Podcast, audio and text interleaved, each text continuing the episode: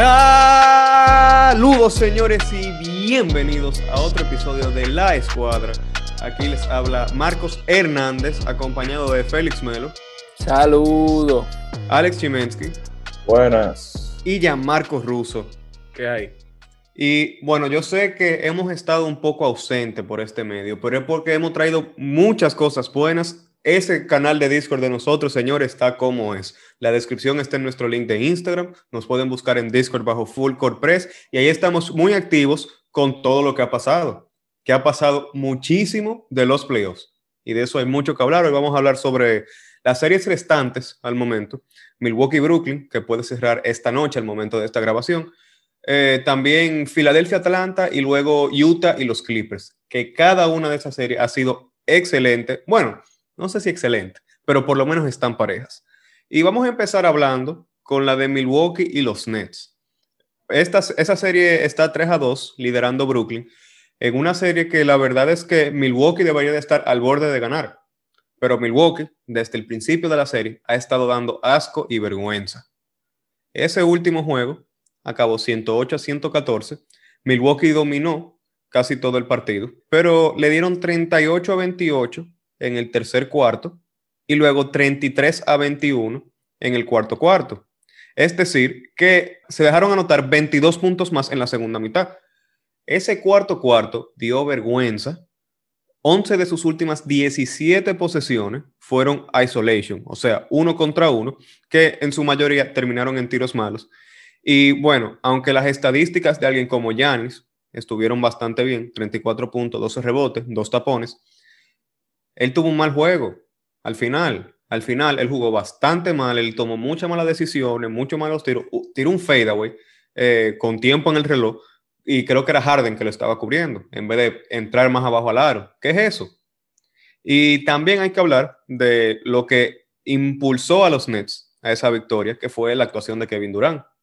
Kevin Durant tuvo 49 puntos, 17 rebotes, 10 asistencias, tres robos, dos tapones y tiró casi 70% de campo. Este es fácilmente uno de los mejores juegos de Kevin Durant, que tuvo un partidazo. Y bueno, la única ayuda consistente que recibió fue la de Jeff Green, que metió 27 puntos, jugó excelente. que nadie se lo esperaba eso. Y ya lo sabe. Ahora Harden, que jugó, jugó horrible. Harden eh, tiró 18%, anotó dos de sus 11 tiros y solamente tuvo, eh, ah, perdón, ese fue Joe Harris. Eh, Harden tuvo 5 puntos, 6 rebotes y 8 asistencias y tiró de 1 de 10. Hay que tomar en cuenta también de que la, la oportunidad que perdió Milwaukee, porque realmente ese, ese fue de los peores juegos que yo he visto jugando Brooklyn esta temporada. Creo que es hasta el peor, al inicio del juego por lo menos. Bueno, es que cuántos juegos tú tienes que en el mismo juego Harden te meta uno de sus 10 tiros y Joe Harris 2 de 11. Ellos empezaron 2 a 12 en los primeros 4 minutos del juego. Además de eso, y tuvieron el, primer cuarto, el primer cuarto fue de un 15% en tiro de 3 para Brooklyn y menos de un 30% en el tiro de campo. Y ese teniendo a Jeff Green que estaba tirando, no falló el tiro, creo que hasta el Y, y Kevin Durant jugando regular. o sea, al principio. Jeff Green y Harden cambiaron de cuerpo esa noche. Jeff Green fue el que mantuvo vivo ese equipo de los Nets. Y viendo aquí la, la ventaja más grande de Milwaukee fue 17 puntos, pero se sintió mucho más de ahí. Por eso mismo, porque el equipo estaba dominando el juego. No fue una cosa de, eh, de que tuvieron una buena racha y luego Brooklyn se pegó. Fue que lo pegaron al final. Ellos tuvieron o sea, aún, aunque le dieron, aún cuando Brooklyn anotó 10 puntos más en el tercer cuarto, Milwaukee entró con la ventaja y perdieron porque eh, Brooklyn le anotó 12 puntos más en el cuarto. Fue de verdad. Y, la gente que estaba en el Discord con nosotros viendo, o sea, comentando el juego, eh, o sea, yo lo sabía, nosotros hasta paramos de poder prestarle atención por un momento, ya que pensábamos que eso estaba asegurado para Milwaukee. Creo que es una falla no solamente del entrenador, que ya yo creo que Budenholzer no debería de, entrenar un juego más para ese equipo, pero una falla de todo el equipo, porque tiros malos y cosas como, o sea, ¿por qué Yanis no, no ha sido el que cubre a Kevin Durant? Ahí vi un gráfico hoy que compartí en la historia en Instagram de Kirk llama, Goldsberry se llama. Y desde el 2014, Yanis es el jugador que mejor ha cubierto a Kevin Durant, de la liga entera. Pero en el juego pasado él no lo cubrió por, por nada. Él no lo, no lo cubrió por cinco posesiones. Es una cosa que yo encuentro insólita. No, no solamente eso. El, al principio del juego estábamos dándole eh, o sea, hablando de que mejoró muchísimo el juego de Milwaukee en comparación al juego pasado, porque el juego pasado era un desastre. O sea, de verdad parecía eh, que el entrenador mío del colegio, Orlando, estaba haciendo la estrategia de, del equipo. O sea, una estrategia tan simple, tan fácil de leer, sin ningún cambio, eh, vamos a decir, impredecible que lo que hacía era simplificar muchísimo la defensa de Brooklyn, una defensa que de por sí no es la mejor, claramente. Ese no es su No, no es que no es la mejor, es que es mala. Cualquier... Eh, a lo que me refiero es, tú no puedes depender de una ofensiva uno contra uno o poco fluida, sin pases. Eso era lo peor que, no la veíamos. Que, veíamos en los primeros dos juegos, veíamos literalmente como 5 a 10 posesiones seguidas con menos de dos pases uh para Milwaukee. ¿Y cómo tú planeas hacer eso? Ir uno contra uno, cuando tú estás en contra de un equipo que no tiene buena defensa. Y más, lo que tienes que hacer es intentar moverte más, mover más la bola, hacer jugadas para desbaratar la defensa del equipo contrario. Y más cuando tus jugadores que te están creando los tiros son Giannis, que no hace nada fuera de la pintura, Chris Middleton, que ha sido algo inconsistente, y Drew Holiday, que no está jugando bien. Si tú me dices que tú tuvieras a un Stephen Curry, a un LeBron James, a un Kevin Durant, ok, pero es que no es así.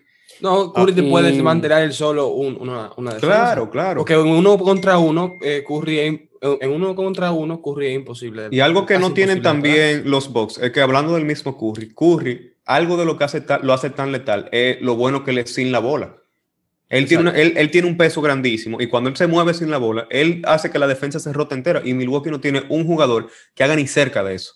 O sea, ¿quién es un mejor jugador sin la bola? Bryn Forbes. Eso pudimos ver, pudimos ver una parte en la que eh, empezó a driblear. O sea, estaba defendiendo de frente eh, Blake Griffin. Nadie en el equipo se estaba moviendo, estaban todos estáticos. Y él estaba dribleando la bola como si quería hacer mínimo curry ahí, eh, enfrente del línea de tres. Yo, algo positivo que yo veo es que simplemente para mí eso es falta de experiencia, porque si, bueno, al principio del juego, hasta el tercero, ellos movían bien el balón, o sea, ellos sabían que era lo que tenían que hacer. Ahora, en el momento que era necesario una, una canasta, ellos como que se frustraban mucho y querían ser el jugador que trayera esa, esa canasta. Entonces tú veías a Drew Holiday forzando tiro, tú veías a Giannis forzando tiro, tú veías a Middleton forzando tiro, que eso no es nuevo. Yo no creo que falta de experiencia. Ahí la culpa cae en Budenholzer, porque al final él tenía que pedir un tiempo y decir, oigan señores, así no muy para parte. O sea, yo no tan... Claro, y cambió Cada vez que estamos haciendo eso, perdemos, son cuatro puntos menos, porque no metemos una canasta y ellos meten una en el fast break. Entonces ahí no se puede, De eso hablaremos más adelante, pero que se ha visto el impacto que puede tener un buen entrenador con Atlanta. Atlanta que ha estado sorprendiendo mucho en los playoffs. Pero bueno, yo antes de esta serie, de la de Brooklyn y Milwaukee, yo esperaba que iba a ser una serie sumamente competitiva y que los juegos iban a parecer más a los de temporada regular. Y creo que nada más hemos visto eso en el juego 5. Eh, que, o sea, un juego parejo, que fue eh, que cualquiera pudiera haber ganado. Y yo quería que Milwaukee ganara, pero la verdad es que ahora no. Yo no quiero que ellos ganen. Yo no vuelvo, yo no vuelvo a apoyar a Milwaukee. y yo no quiero que ellos ganen, es por lo mal que ese equipo no se merece pasar. Eso es. No se lo, o sea, juegan un baloncesto feo y que cuando uno ve, por ejemplo, a Yanis, que tirando un triple con faltando 18 segundos en el reloj, sin necesidad alguna. Y ve que una vez, una vez tras otra, una vez tras otra, se falla y feo. No, yo no sé. A mí, la verdad es que Milwaukee me ha desencantado mucho. No solamente eso. El tema también es que él tiene un buen equipo. Tiene, tiene recursos. ¿Entiendes? Entonces, eh, realmente yo de verdad que no vuelvo a, a apoyar a Milwaukee. De verdad. Me decepcionan demasiado. Tienen, tienen que mejorar eh, eh, en el sentido de de los playoffs. ¿Cuántas veces no hemos visto eso? Ya se excusa de. Este es el tercer año consecutivo. Ya, que, ya, se excusa de que no, que no tienen la experiencia. Ya tienen la experiencia. ¿Por qué le ha pasado la misma vaina tres veces? Claro. Ah, yo, yo, digo que ya tienen la experiencia, simplemente tienen que hacerlo, el cambio que se necesita. Si es el coach, que se vaya el coach. Si es algún tema de interno, que no creo, porque realmente la integración, eh, eh, al integrar a, a Holiday, yo lo vi bastante bien. Se vio bastante bien en temporada regular se ve que se puede, eh, eh, se puede usar y se puede ejecutar bien con él. Pero el tema es que no, no pasa en playoff. Y Drew Holiday es una persona que solía eh, choke. O sea, claro. él solamente había llegado a los playoffs en dos ocasiones, con New Orleans en un año, que ese año él solo se comió a Damian Lillard y a CJ McCollum y ellos se barrieron a Portland ellos siendo el sexto lugar y Portland siendo el tercero. Y el año anterior fue con Filadelfia, que le fue bien también. Drew Holiday no es un, no es un jugador que se, que se presione o que, no juegue Tampoco bien que hay mucha evidencia. Pero, en lo que hizo antes le fue bastante bien. Entonces yo creo que simplemente algo de cómo usan a esos jugadores. Ahora, yo no sé si el, si el tema es que los jugadores son muy tercos o el tema de que el coach no sabe usarlo, porque eh, vimos muchísimas veces como Middleton no tuvo un tiro solo o un tiro de, de catch and tiro, Exacto. Y también Drew Holiday, yo he visto que más que nadie, siendo sincero, él hace muchos jumpers en, en, ISO sin hacer un solo pase, no sé por qué. Porque aunque eres un, Entre él y tirador, un tirador decente, él no se conoce por simplemente se dedique un mid-range jumper, que yo sé. O sea, yo, o sea, como tú dijiste, no me acuerdo si fue en el último juego o en el penúltimo, que, di que de las últimas 18 posiciones, no era de que 17 posiciones eran de que ISO, de que puro ISO. Y claro. vas estúpida, porque tú me dices a mí, porque ninguno de esos jugadores de la 3-3 de Milwaukee son estrellas en el ISO. O sea. No, ese, es el eh, problema, ese es el problema. O sea, de los tres, el que más viable diría en el ISO es Middleton. Middleton, porque él tiene muy buen tiro de media y era muy eh, creativo ahí, pero después de eso, definitivamente James no, y Middleton tampoco. Entonces, ellos saben que lo ven bien cuando mueven la bola. Entonces, yo no entiendo cuál es la necesidad. Bueno, señores, para ir acabando aquí con el tema de, de Brooklyn y de los Bucks de Brooklyn, que ya creo que hemos hablado suficiente de lo que pensamos de Milwaukee. Y todo lo que hemos dicho se aplica en caso de que avancen a, la próxima ronda. Pero de Brooklyn, ¿creen que este equipo se puede mantener si Harden juega ese nivel y si Kyrie Irving sigue lesionado? Para mí fuese difícil, como te lo pongo, ganar todo con dos de tus mejores jugadores básicamente están lesionados, porque Harden sí está en cancha, pero no está al 100%. Entonces, no, no estaba ni cerca del 100% en ese último que depender de actuaciones como las que tuvo Durant en un juego que él ni se sentó. Y eso no es viable. Y mucho Literalmente 48 minutos. Que tú tienes que jugar 48 minutos cada juego para tú ver si puedes ganar. Eso es legendario si KD lo hace.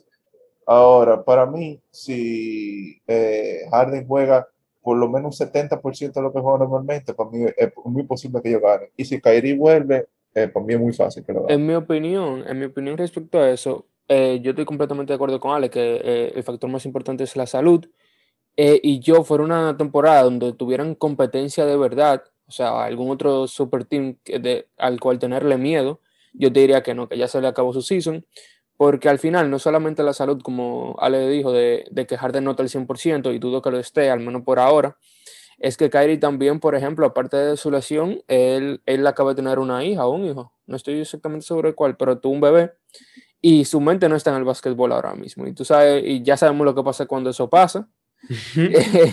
yo, espero que Kyrie Irving no se vaya de un juego y no deje de perder ese juego para estar con su familia en este momento. O sea, mira, yo no lo veo mal eso, porque al final es su, familia, su familia vale más que su trabajo. Claro, claro, pero claro que de alguna manera lo va a afectar su juego. Sí, exacto. Entonces, para otro yo diría que ya los Nets van a perder tarde o temprano, pero como este año su competencia no es tan o sea, no, no, hay muchos equipos que yo diga que le puedan hacer competencia a los Nets. es que al contrario, yo creo, eso es, yo creo que los equipos están muy parejos. Ya. Bueno, contando las lesiones. No, contando, Nets, contando, Nets sano, yo no lo veo. No, no obviamente, los, Nets, los Clippers sin Kawhi ya yo creo que no Eso iba a decir, eso iba a decir. Exacto, contando lesiones, sí. Ajá, los eh, bueno, pero los Clippers sin Kawhi le ganaron a Utah. Obviamente yo no espero que se mantenga así. Pero bueno. ¿Y Utah eh, está, eh, ¿tú, vas a Utah en nivel? ¿Utah no está en nivel ni de Phoenix ni de Brooklyn ahora mismo? Yo, nunca, lo, yo nunca lo vi en el nivel. Los únicos dos equipos que yo veo no, no, dándole problema a comparación. son, son Filadelfia y Phoenix. Pero bueno, vamos a hablar sobre... Y es ahora con lesiones. Vamos a hablar sobre eso de Filadelfia, señor. Que sí, Filadelfia... Es una, una situación muy interesante, que digamos. O sea, Filadelfia pasó de verse como que de verdad tenían un chance de llegar a las finales y de una buena pelea, viendo que ellos estaban arriba 2-1 y luego ellos tuvieron un juego en el que tuvieron arriba por 18 puntos, perdieron, y tuvieron el de ayer, que fue una cosa absurda, ellos estaban ganando por 26 puntos y perdieron. Fue un colapso fatal de ambos lados de la cancha. Eh, yo creo que Atlanta le metió como 51 puntos a, Filadelfia en los últimos 15 minutos a pesar de que Filadelfia tiene tres jugadores en los equipos defensivos, también en de Filadelfia, ni un solo jugador fuera de Joel Embiid y Seth Curry anotó un tiro de campo en, en la segunda mitad. Seth Curry tuvo 27 puntos, Embiid tuvo como 14, no recuerdo bien, y esos fueron todos los puntos de Filadelfia. Entonces, Luego también Trellón jugó bastante bien, él no fue tan eficiente, pero fue agresivo llegando a la línea de tiro libre, fue un buen playmaker. Y Atlanta ahora está arriba 3 a 2, un equipo que yo pensé que iban a ganar en 5 o en 6. Y ahora se están viendo bastante bien. La serie regresa a Atlanta, o sea, ellos regresan a su casa con la oportunidad de cerrar la serie. Y yo creo que Filadelfia anda con la cabeza baja. Ben Simmons ha sido, hoy subimos un post en Instagram hablando sobre qué le pasa ¿Cómo él está tirando? Él está tirando 30% de tiro libre en los playoffs. Él falló 10 ayer. 10 tiros libres. El de 14 anotó 4. Y encima de eso, ¿qué te aporta? Ofensivo. Es verdad que él es bueno pasando la bola, pero ni siquiera como un Draymond Green, que con sus pases te puede desmantelar bien una defensa. que, mira, volvemos, a grande. volvemos, volvemos a lo mismo. Desde que tenemos hablando de eso, yo creo que desde que empezamos el podcast. Eh, de que cómo, yo, yo, todavía no entiendo cómo, cómo planean complementar a Nvidia y a, Ben Simmons en una cancha. Además de que yo, tampoco veo a Ben Simmons eh, como en una buena posición en, en, Filadelfia. Así de simple te lo digo. Si, si Ben Simmons mostrara el tipo de tiro y de, y de, ¿cómo te lo pongo? Seguridad en sí mismo que él mostró en ese video que subimos, que era en su, en su sí, hace cuatro años si no saben de qué estamos hablando. Pudiesen complementarse muy bien. Si, no, si, si para, que, para que sepan mejor de qué estamos hablando, subimos el post sobre Simmons en Instagram y subimos un video de él en la, en la liga de verano, antes de llegar a la, a la NBA. Y ni siquiera es cuestión de eficiencia, de que metía tiros contra menor competencia, no es eso, porque eso lo sabemos, es de confianza. Ben estaba tirando fadeaways de media distancia, tiros de media distancia moviéndose, tiro mucho más cómodo, se veía mucho más agresivo y de verdad que él parecía como el hijo de, eh, LeBron James y Magic Johnson en, esos juegos. Claro, son highlights y en la liga de verano. Pero ¿dónde está esa actitud? ¿Cómo él pasa de ser agresivo, de ser creativo, de verse muchísimo mejor, a verse como con miedo, tieso, como que, que no sabe cómo manejarse en la cancha. Eso es un aspecto que no se habla mucho en el mundo de los deportes, que recientemente lo que se empezó a hablar, que la salud mental. O sea, obviamente, como un jugador de, eh, eh, jugador de deporte profesional, tú siempre vas a obtener negatividad de mucha gente, porque mucha gente envidiosa. Hay mucha gente que le gusta criticar a uno por criticar, como quien dice. Entonces, eso te va a afectar a ti. Pero al punto que llegaron con Simmons, que como que si alguien te ve en el perímetro a ti y literalmente ni se mueve, te mira los ojos porque tú sabes que, porque él sabe que tú vas a fallar, eso está fecho. Claro. Y bueno, que eso también lo dijimos en el post. Algo que lo he visto mucho en Twitter, especialmente de Kevin O'Connor, que él es un... Él trabaja para The Ringer y él es uno de, de mis escritores favoritos en lo que son las, las redes. Y él dice que Ben Simmons está tirando con la mano equivocada. Él escribe con la derecha. Y hay algunos jugadores que, por ejemplo, como LeBron, LeBron es zurdo, pero él, tira con su derecha, él le sale bien. Diaron Fox, creo que también está en lo mismo. Westbrook, por otro lado, eh, él es izquierdo y tira con la derecha, él no le sale bien. Pero, ¿por qué él no intenta cambiar de mano? Eso no es algo que no se ha visto. Christian Thompson llegó a la liga tirando con su mano izquierda, pero él tira con la derecha. No, no sé si le ha dado mucho resultado, que pero yo creo que para Ben Simmons fuera algo que por lo menos debería de intentar. Eh, es algo que eh, va a ser imposible, o no, no imposible, pero va a ser muy difícil para ese equipo mantenerse jugando bien, especialmente cuando Joel Embiid tiene esa lesión. Joel Embiid tiene una lesión en la rodilla que no lo, no lo tiene al 100%. Y ellos necesitan alguna contribución de, de Ben Simmons. Pero bueno, hablando de el otro lado de esta serie, Atlanta. Hoy vi un, un comentario, creo que fue de Trey y que es cierto, diciendo, este es un equipo sin un jugador All-Star, porque este año Trey no fue nombrado al juego de estrella, sin un All-Star, sin un jugador en equipo defensivo, sin ningún equipo All-NBA, y aún así estamos batallando. Y ellos están a un juego de llegar a las finales de conferencia. Ellos van mucho más avanzados de lo que se esperaba. Y viendo que ellos empezaron mal con Lloyd Pierce como coach, pero han sido excelentes desde que tienen a Nate McMillan, ese equipo hubiera podido quedar top 3 en temporada regular si se mantenían así. Ellos han jugado bastante bien y yo estoy muy sorprendido con lo que he visto de Trey Young. a mí me gusta mucho su juego, pero pensé que no se iba a traducir también a los playoffs, viendo que él es pequeño, que él tiende a forzar un poco el tiro, pero ha sido excelente. Él ha sido muy, pero muy bueno. ¿Creen que... ¿Mm? No, sí, sí. ¿Creen que Atlanta tiene algún chance real de un susto? Yo diría que sí, porque obviamente en papel y en lo que es regular, o sea, lo que tú dirías de que es la decisión obvia, Filadelfia debería ganar. Ellos tienen el tamaño, tienen el talento de estrella, tienen eh, un coach experiencia. tiene experiencia, todo eso lo tienen superior por Atlanta. Pero la cosa es que en los últimos dos juegos, tú me decir o, o, en dos juegos por lo menos, esos son los dos últimos, que tú de verdad vas a dejar que en el último cuarto dejar la bola caer así, dos veces, o sea, no di que una vez, dos veces. Y para el colmo, en el último juego, no sé si tú lo mencionaste, creo que sí, eh, los Sixers tenían una probabilidad, creo que de 99.7, algo ridículo así, de ganar el juego en el último cuarto. Y como sea, aún así, los Hawks ganaron. O sea, una cosa que tú te quedas con una, estadística que es imposible, pero al final lo lograron. Entonces, si Young tiene un juego muy bueno y los Sixers bajan de nivel y no responden al nivel que están jugando los Hawks, para mí es muy posible que los Hawks lleguen a finales de conferencia. Ahora, que pasen de ahí, ahí yo no estoy seguro. Viendo lo lesionado, ya pensamos que Brooklyn debería de pasar. No sabemos, porque todavía siguen con las lesiones y es muy probable que Milwaukee pase. Si Milwaukee pasa, yo creo que ellos deberían de ganarle a Atlanta, pero tampoco sabemos. Ahora, en caso de que sea Atlanta y un Brooklyn con un Harden, digamos un 70-80%, ¿Atlanta tiene chance? Es muy difícil. Para mí, yo no veo a alguien en ese equipo que pueda parar así. Y más con la lesión de DeAndre Hunter ni matado. O sea, yo no creo que hay nadie en ese equipo es capaz de. Atlanta ya de verdad que lo veo un poquito corto. Eh, y, en general también veo un poquito corto a los, a los equipos. Lo único que yo veo que al 100 que veía, porque ya con el tema del protocolo de COVID con, con Chris Paul, lo único que yo veía que al 100% y realmente a un nivel eh, competitivo del que se esperaba era Phoenix. Después a su equipo lo ha afectado las lesiones o han decepcionado. Phoenix, estaba mejor de lo que se esperaba. Sí, y no sé si vieron un tweet de, de McCollum diciendo de que ya ni siquiera es el mejor equipo, gana el playoffs, es el más sano. Así mismo. Eso es, en general me ha decepcionado mucho, en parte por eso, porque los equipos que están jugando, los que están sanos, están decepcionando, menos Phoenix, y, lo que, y después todos otros tienen problemas de, de, lesiones. Entonces yo, yo digo, ya llega un punto que era suerte casi, porque si Atlanta llega, por ejemplo, a ir contra Brooklyn y Dios no, y Dios no quiera que, que, que Durant se lesione, por ejemplo. Eh, ¿qué, ¿qué, pasa? Ya pasó Atlanta, aunque no se lo merecía, porque eso, si gana Milwaukee ahora, no se lo, eh, eh, yo estoy diciendo una cosa, para mí no se lo merece, ni cerca, o sea, para el desastre que hizo en esa serie, él no se merece estar en esa posición. Si Milwaukee llega a ganar un campeonato, va a ser uno de los equipos de campeonato que peor ha jugado en los playoffs.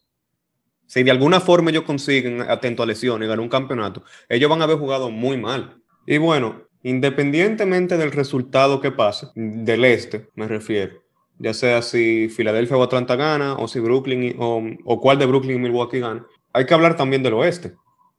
Ya hablamos un poco de Phoenix y de cómo esa lesión de Chris Paul los puede afectar, pero hay que hablar del otro lado, y esta es esa serie de los Clippers y de Utah.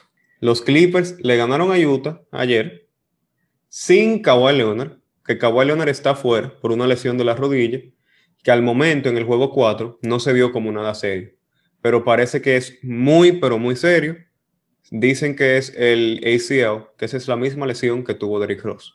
Eso es una lesión muy grave que toma aproximadamente un año de recuperación y eso es devastador para los Clippers, especialmente tomando en cuenta de que ellos no tienen control sobre su pick.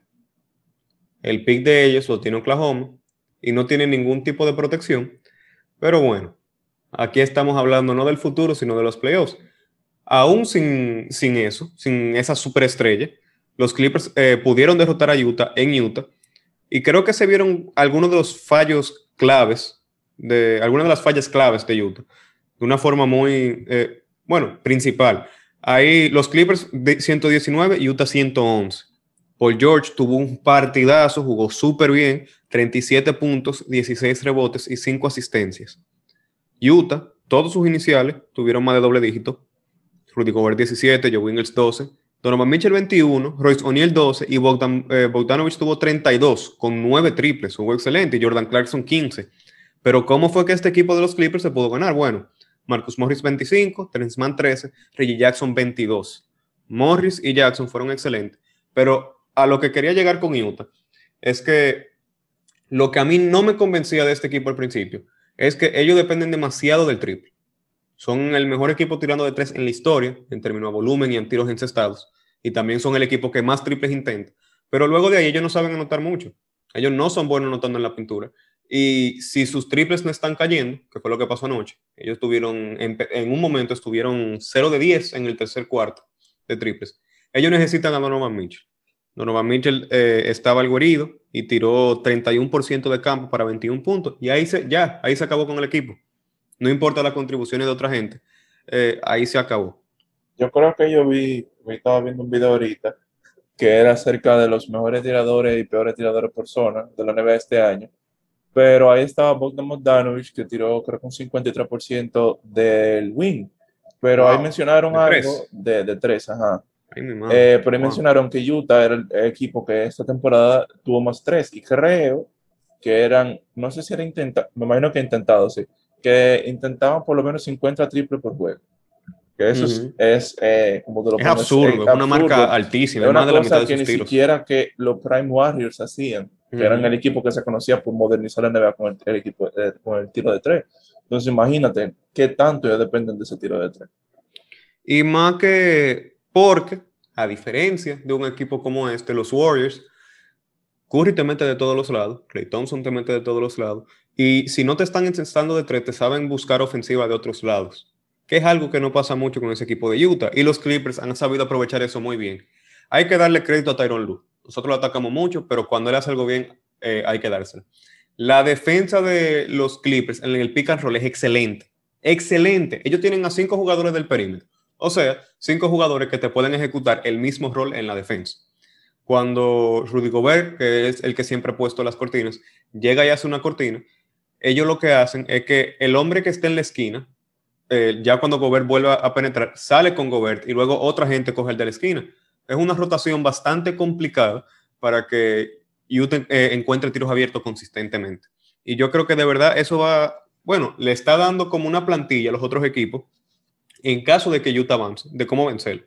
No, no solamente eso, también hay que decir que la forma en que juegan los, Clippers, eh, Small Ball, también le ha dado una gran, una gran ventaja contra Utah, en el sentido de que... Ha neutralizado mucho de lo que hace Gobert. Muchísimo. No, o sea, cuando gobierno está la pintura, él no hace nada. literalmente. Tal vez, tal vez paredes, pero ya tú dijiste, ya tú acabas tal de decir. Tal vez no. Rudy Gobert es el mejor jugador en la liga haciendo paredes. Es el líder. Claro, pero ya tú, ya tú dijiste la forma en que lo. Pero exacto, pero se puede neutralizar. Claro. Y no solamente eso, el tema es que tú tienes a Gobert fuera de la pintura y lo está, lo está defendiendo un jugador que mucho más bajito que él, pero que también es mucho, es mucho más rápido y fluido que él.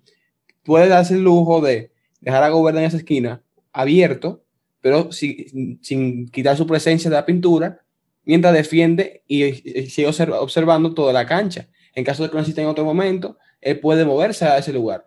Y eso no se pudiera hacer, por ejemplo, con un Jokic o con un, centro que, tire, porque tú no puedes despegarte de él.